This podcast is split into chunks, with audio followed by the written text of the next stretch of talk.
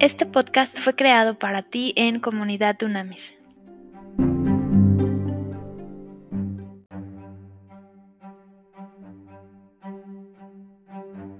Trascendente y poderosísimo día, líderes de verdad. Vamos a, a, seguir con este maravilloso estudio del legado, el legado de los líderes de verdad, analizando características de la vida de cada uno de los grandes mujeres y hombres líderes que transformaron la humanidad como tú y hoy la conocemos. Vamos a seguir con Moisés, que Moisés es interesantísimo el legado que dejó como líder de verdad.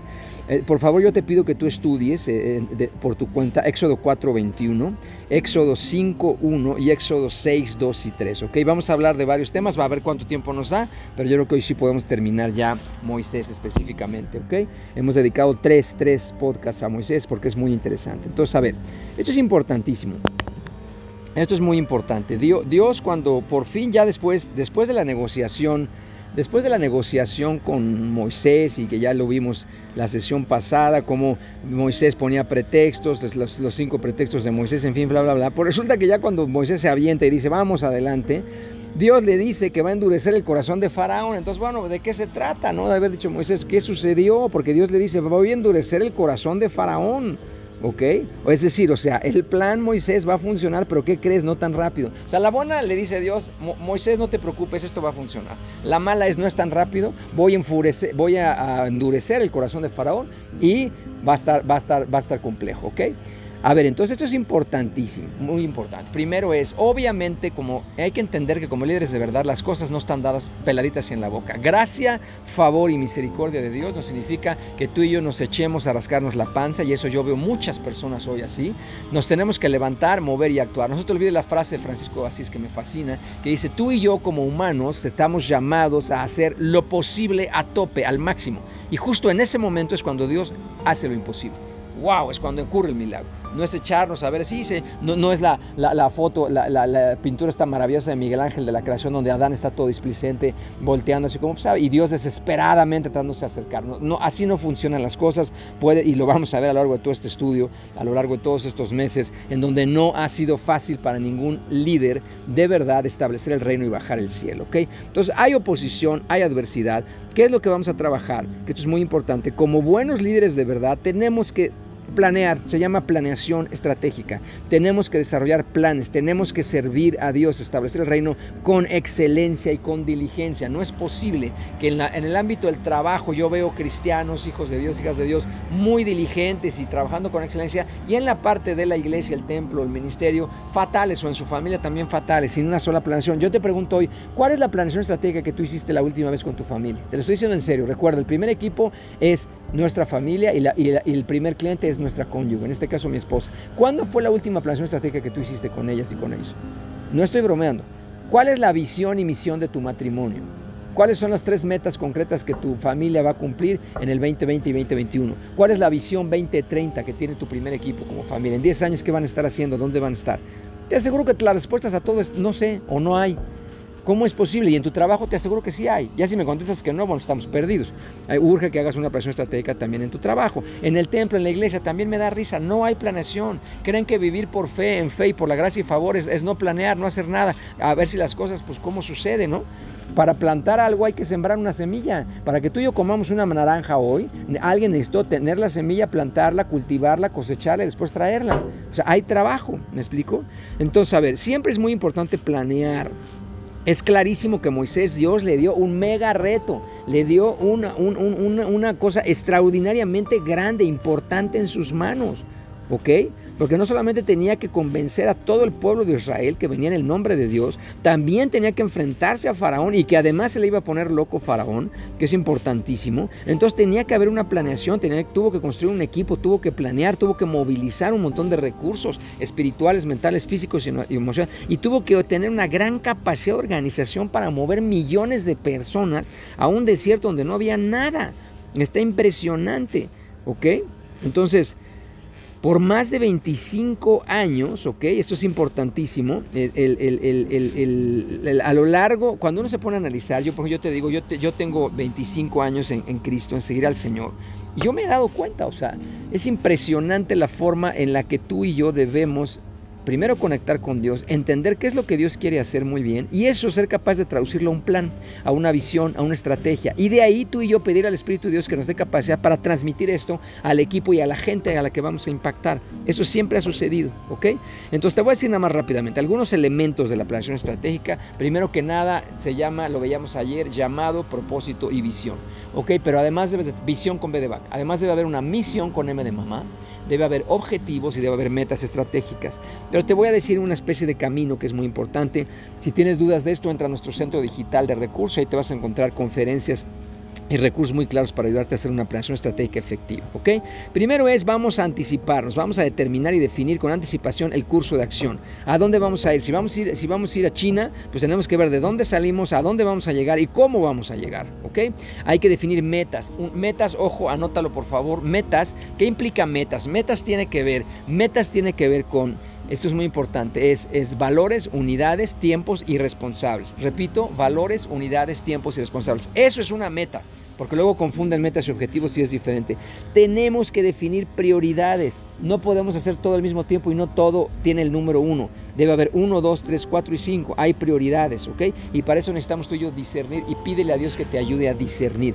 Discernir significa en griego separar. Y cualquier bobo separa entre lo bueno y lo malo, lo correcto y lo incorrecto. Lo que debo hacer y lo que sí debo hacer hay que ser muy claros en discernir y separar entre lo bueno lo mejor. Eso requiere sabiduría de Dios. Pídesela a Dios y te la va a dar sin reproche y en abundancia, ¿ok?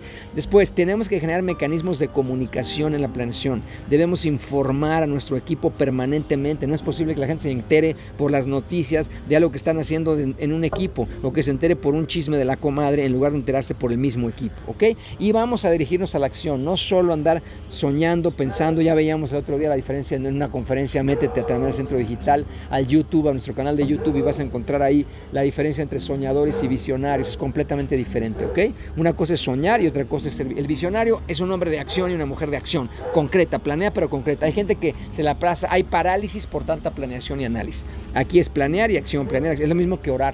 No solo debemos orar, se llama, nosotros hemos acuñado un término en Dunamis que se llama oración, ¿ok? Oración significa que tú y yo necesitamos orar y actuar, actuar y orar. Ya que actuamos, ajustamos a través de la oración y luego otra vez volvemos a orar. Después, y aquí claramente una planeación, espera contingencias, problemas, adversidades y para eso se planea, para que generes lo que se conoce como prospectiva de escenarios. ¿Qué significa eso? Vamos a estar haciendo prospectiva de escenarios, que está súper interesante. Y oye, ¿pero qué es eso? Oye, si sucede este escenario, siempre nosotros hazlo así, dibuja una casa rápido ahorita enfrente de ti, mentalmente o físicamente. El techo es el mejor escenario, la ventana es el escenario intermedio y el piso es el mínimo escenario escenario digno que necesitamos tú y yo para generar ese plan y que tenga éxito. Y luego eh, es increíble porque Dios nos sorprende con el cielo, que eso es algo milagros, claramente milagros. Y luego a veces somos tan negligentes, tan negligentes que caemos en el infierno, que es un desastre, el inframundo. Nosotros también ponemos debajo de la casita ese escenario, ¿ok? Después hay que visualizar muy claramente el éxito, que se llaman indicadores, indicadores de medición. ¿Ok? Y después hay que tener un monitoreo y evaluación permanente de lo que estamos haciendo como un plan, que esto es muy, muy importante, ¿correcto?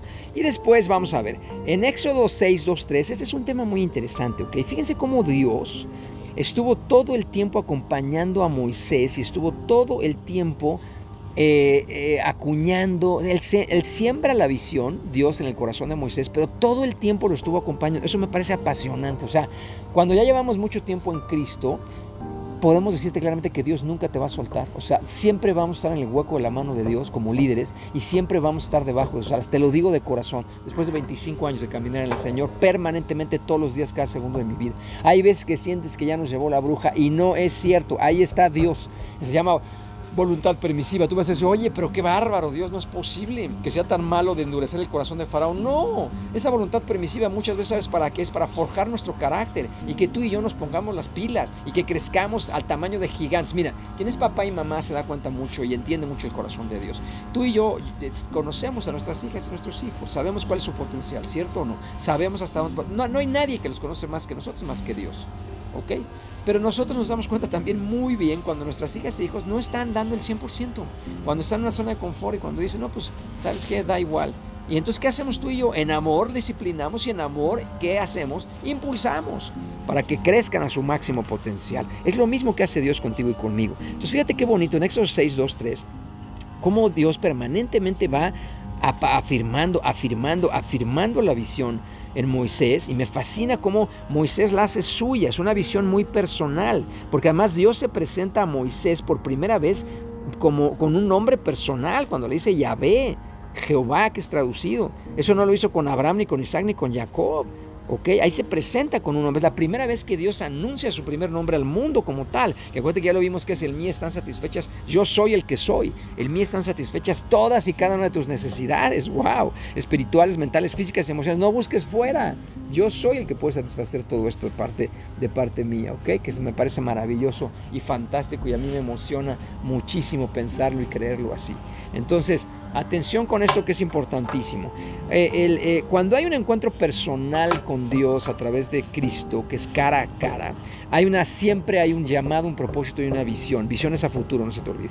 Y entonces voy a darte ahorita algunos elementos de los que podría tener una visión que Dios va a estar afirmando todo el tiempo. Es una visión personal, es tuya. Tú, la concebiste y la pariste. Dios la siembra en tu corazón, entonces es tuya y vas a defenderla con las uñas y con los dientes. Es práctica y muy concreta. Satisface una necesidad relevante en el mundo. No nada más tuya, ¿eh? Añade valor al mundo. Es posible, o sea, va alineada con nuestros dones y talentos. La podemos realizar. Es compleja, difícil, pero la podemos hacer.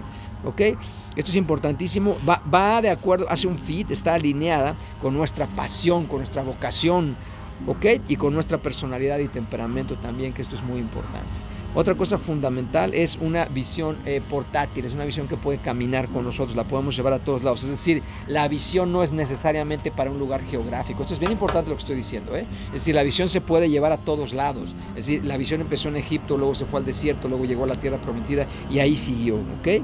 Tiene que ser una visión grande, poderosa como nuestro mismo Dios. ¿Para qué? Para lograr mucho más de lo que tú y yo nos sentimos capaces y para darle la gloria a Él, para reconocer que Él actúa a través de nosotros. ¿Vale? Y después, importantísimo, tiene que ser productiva, rentable, que dé fruto, que dé fruto. Hay gente que los oigo por años decir, tengo una gran visión y no han dado fruto nunca en su vida, no han dado un solo resultado, no hay nada tangible que hayan, añadido valor al mundo o en personas en términos de fruto, ¿ok? Tiene que ser la visión, eh, eh, por más dura, más difícil, más complicada, va a darte a ti y a mí satisfacción, realización, sentido de logro, ¿ok? Eso es importantísimo. Es obviamente 100% alineada al llamado y propósito que tú y yo tenemos, que Dios nos ha dado de parte del cielo, y obviamente es providencial. ¿Qué significa eso? Que si Dios no interviene, no sucede. O sea, no es echándole ganas. Desde que tú y yo digamos, vamos a echarle ganas y vámonos con todo y vayamos hacia adelante, ¿ok? No es así. Tiene que ser siempre la intervención claramente de Dios hacia adelante lo que nosotros estamos haciendo. ¿Ok? Qué belleza. Vamos a, vamos a orar para terminar con este gran ejemplo que nos dio la palabra de Dios a través del legado de Moisés. Pa, en el nombre de Cristo, de verdad te damos muchísimas gracias. Gracias por estos ejemplos poderosos, por estos ejemplos maravillosos de estos líderes de verdad cuánto, cuánto necesitamos aprender, Señor, de ti, cuánto necesitamos estudiar y comprender y entender la vida de estos hombres y estas mujeres que muchos de ellos se jugaron la vida, entregaron la vida por completo para llegar a vivir las bendiciones que hoy tenemos tú y yo.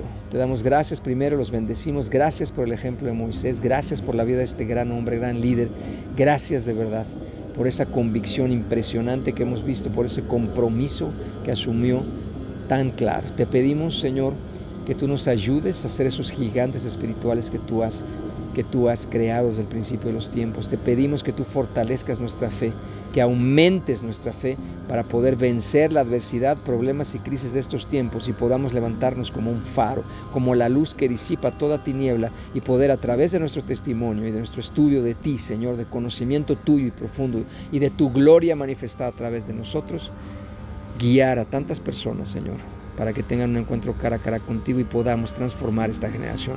Positivamente anhelamos, Señor, anhelamos transformar esta generación y que haya paz, que haya shalom, que haya armonía en este mundo que tanto, que haya amor en este mundo que tanto lo necesita. En tu nombre, Padre, te pedimos esto sabiendo que hecho está, lo hablamos, lo profetizamos, lo creemos, pero sobre todo lo vivimos sabiendo que hecho está, hecho está en tu nombre. Amén y amén.